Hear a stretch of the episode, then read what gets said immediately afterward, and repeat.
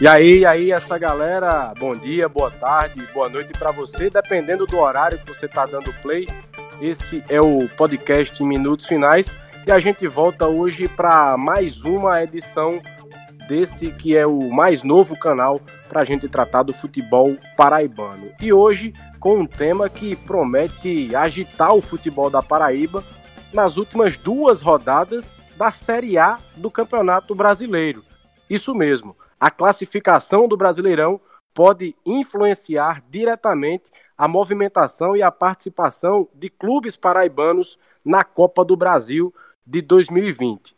Hoje eu estou mais uma vez com Ellison Silva. Saudações aos camaradas, vamos aí para mais uma edição. Edgley Lemos. E aí, essa galera, vamos embora. Pedro Alves. Um abraço, Felipe, um abraço aos amigos e aos ouvintes aí do podcast, né? E eu sou Felipe Costa. E aí, o Botafogo da Paraíba é tricolor?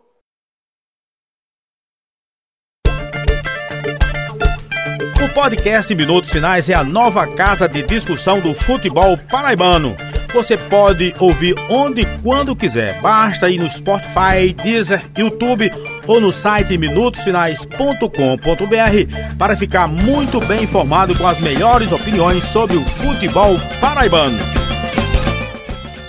Muito bem, galera. Ao som de Danado da banda Razamate, nossos parceiros do Razamate, a gente segue com mais uma edição do podcast Minutos Finais, que você pode ouvir pelo Spotify, pelo Deezer, YouTube e demais agregadores de podcast, além do nosso site oficial, do Instagram, do Twitter, para falar sobre um assunto que promete agitar o futebol paraibano nas últimas duas rodadas de Campeonato Brasileiro da Série A. Isso mesmo, a classificação final do Brasileirão pode definir o futuro do Botafogo Futebol Clube de João Pessoa e, quem sabe, até do Atlético de Cajazeiras e a Copa do Brasil 2020. O que isso tem a ver?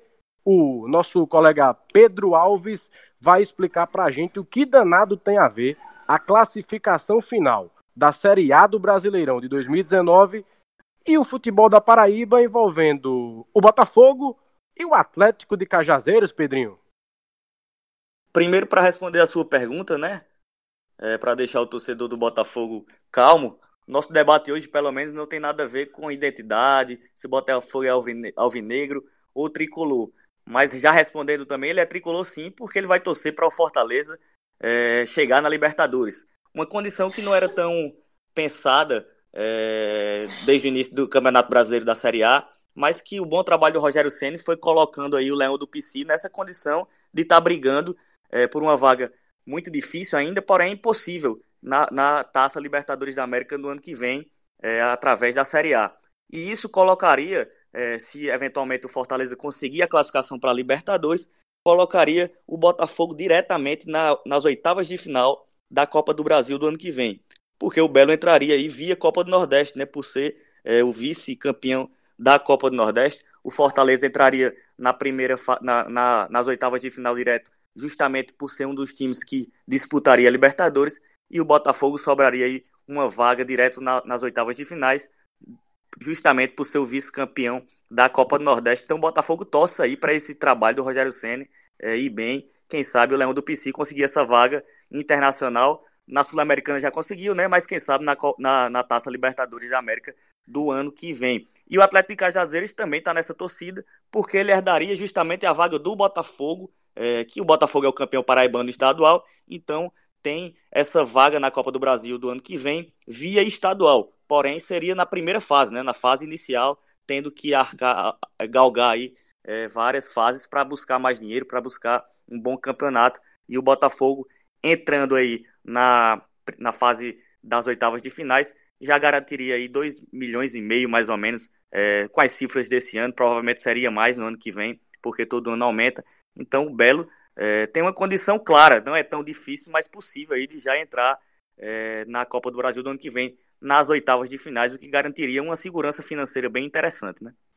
Lembrando que o Fortaleza enfrenta nesta quarta-feira o Fluminense no Rio de Janeiro e fecha a sua participação na Série A do Brasileirão em casa no próximo domingo contra o Bahia, um clássico tricolor, um clássico nordestino nessa batalha do Fortaleza para quem sabe conseguir chegar, imagino eu, pela primeira vez na Taça Libertadores de América. Agora, Ellison, Pedrinho, Edgley, o Atlético, caso tudo desse certo, o Atlético herdando a vaga do Botafogo, ele não vai para o pote que o Botafogo, porventura, vai estar no sorteio dos confrontos. Ele iria para o pote que tem referência ao seu ranking no, no RNC. Ou estou equivocado? É exatamente isso mesmo, Felipe. É o Atlético de Cajazeiras, se conseguir herdar essa vaga aí, que por sinal é bem merecido, né? Ele, ele ia entrar por ser o terceiro colocado do Paraibano do ano passado. É, então, seria uma vaga bem merecida aí para a população de Cajazeiras, para o bom trabalho que o Atlético vem fazendo. E, claro, na questão do pote, lembrando, ia ficar na primeira fase, naquela fase inicial, e como você bem frisou, ia ficar justamente no pote é, referente a seu ranking. Provavelmente ia pegar um time é, mais forte, é, jogando talvez até dentro de casa, né, no, no Perpetão, quem sabe. Então, é, enfim, é, é, uma conjectura possível, mas que ainda não está bem clara em relação a como vai ser. Mas, de fato, sobre esse seu questionamento, o Atlético de Cajazeiras é, ia entrar como um dos piores ranqueados é, da, da, do, dos potes aí, da, dos participantes da Copa do Brasil do ano que vem.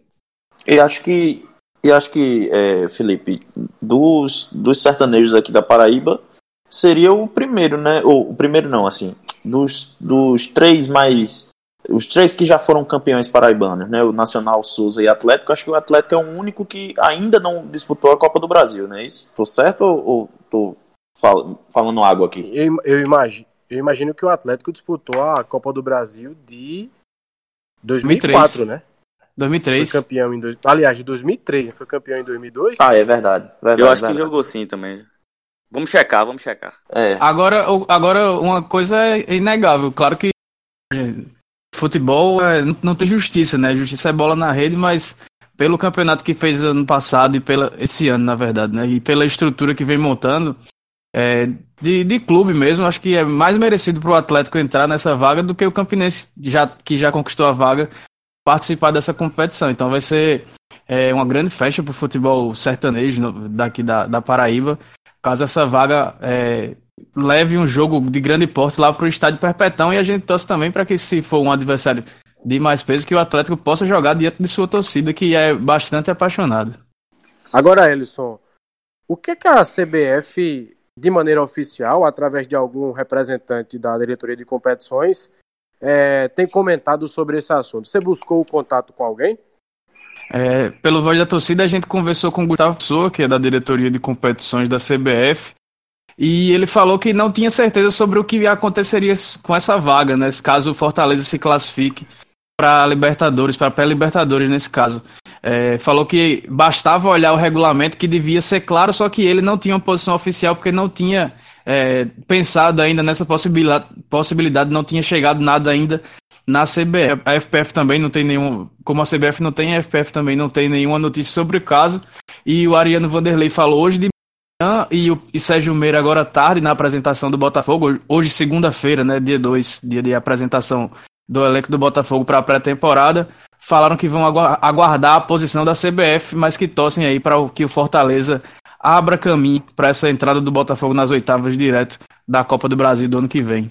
A questão, Felipe essa análise, Pedrinho, e até colocar você de novo no papo. Certo. É, essa situação só apareceu porque o, o regulamento da Copa do Brasil, o regulamento do próprio Campeonato Brasileiro, versa sobre esse tipo de acomodação, né? Isso, e é, o Gustavo Pessoa, talvez numa, numa é, no posicionamento mais comedido, é, de não cravar nada agora, até porque pode ser que a, a questão nem surja, né? Mas, assim, isso já está bem previsto no próprio regulamento da Copa do Brasil. É, isso talvez ele não tenha comentado, até porque também não, não aconteceu, né? De um campeão da Copa do Nordeste é, se classificar para a Libertadores nessa condição nova de Copa do Brasil. Mas é, isso está bem, tá bem esclarecido lá no regulamento é, do Campeonato Nacional e que, de fato, a vaga ficaria para o vice da Copa do Nordeste, que nesse caso seria o Botafogo. Felipe, eu chequei aqui rapidamente, o Atlético Cajazeiras jogou realmente em 2002 e 2003, né? 2002. É, desculpa, 2003 e 2004. É, jogou contra o Bahia em 2002, 2003 e em 2004. 2003. Isso, em 2004 jogou contra o Fortaleza. Então o Atlético vai, iria ir para a sua terceira Copa do Brasil. O detalhe é que acabou não pegando dois times do eixo, né? E talvez não tenha essa, essa tanto essa lembrança nossa, mas o Atlético Cajazeiras é um time grande aí do Sertão iria retomar a, a jogar uma, uma Copa do Brasil, que seria muito legal para o Sertão paraibano. Ficaria com uma temporada quase que completa, né? Porque assim o Campinense jogaria o Paraibano, a Copa do Brasil e a Série D do Brasileiro. Agora, olhando para a classificação da Série A, só para contextualizar ainda mais para o ouvinte do podcast Minutos Finais, o Fortaleza hoje ocupa a nona colocação, tem 49 pontos. Lembrando que a gente está gravando na noite de segunda-feira, dia 2. O Vasco está vencendo, o Cruzeiro está indo a 47. E aí poderia até entrar na briga com o Bahia, com o Goiás e o próprio Fortaleza. Por quê? A classificação aponta Inter com 54 pontos na sétima colocação, Corinthians com 53 pontos na oitava colocação. E são essas duas posições, a sétima e a oitava, que dão é, a esses times a condição de disputar a pré-Libertadores. Então, Fortaleza precisaria vencer o Fluminense no Rio na quarta-feira, dia 4, e na última rodada em casa contra o Bahia, que aí a gente pode até considerar um adversário direto nessa luta, que é, é difícil, é, é, é bem é, realmente complicada essa combinação. O Fortaleza teria que vencer o tricolor da Boa Terra para fazer 55 pontos e aí teria que torcer por tropeços de Corinthians e Internacional. O Internacional Felipe. enfrenta o São Paulo é, na quarta-feira, o jogo é no Morumbi, e fecha sua participação no domingo, dia 8, contra o Atlético Mineiro. Já o Corinthians, olha só, vai até Fortaleza enfrentar o Ceará Sporting na quarta-feira. E o Torcida Timão... do Tricolor torcendo pelo, pelo Vozão. Isso. E o, o é verdade. O Timão fecha sua participação no Brasileirão contra o Fluminense na Arena Corinthians no domingo, todos os jogos, claro, às quatro da tarde. Eu, particularmente, acho que é uma combinação bem complicada para o Leão. É bem difícil, é bem é. difícil. Eu é... acho que a, a, situação mais, mais palpável é a do Corinthians, que há muito tempo não consegue jogar bem, vem pedindo há muito tempo também para perder essa vaga na Libertadores, assim como o Inter Internacional também não consegue engrenar com o Zé Ricardo. Mas uma coisa que tem que se, se destacar é que é um absurdo um campeonato de 20 clubes ter oito que vão para a Libertadores, né? Um negócio completamente completamente desproporcional.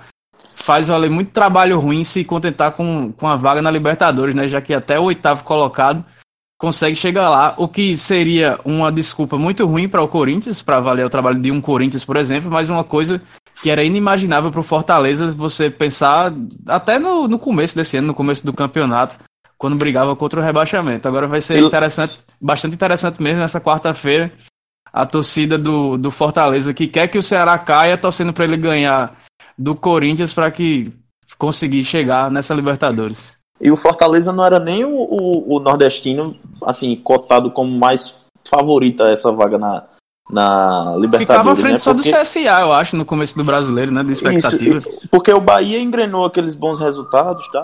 bateu o Flamengo, chegou a ficar em sexto colocado. A expectativa era o Bahia, né? Lutar essa, Exato. Talvez e lutar aí, por essa vaga. Né? E aí desgringolou, né? Agora tá lá de abaixo. Tá na 11 colocação, 48 pontos e, e com o Vasco cheirando o cangote agora com essa vitória do parcial sobre o Cruzeiro. Né?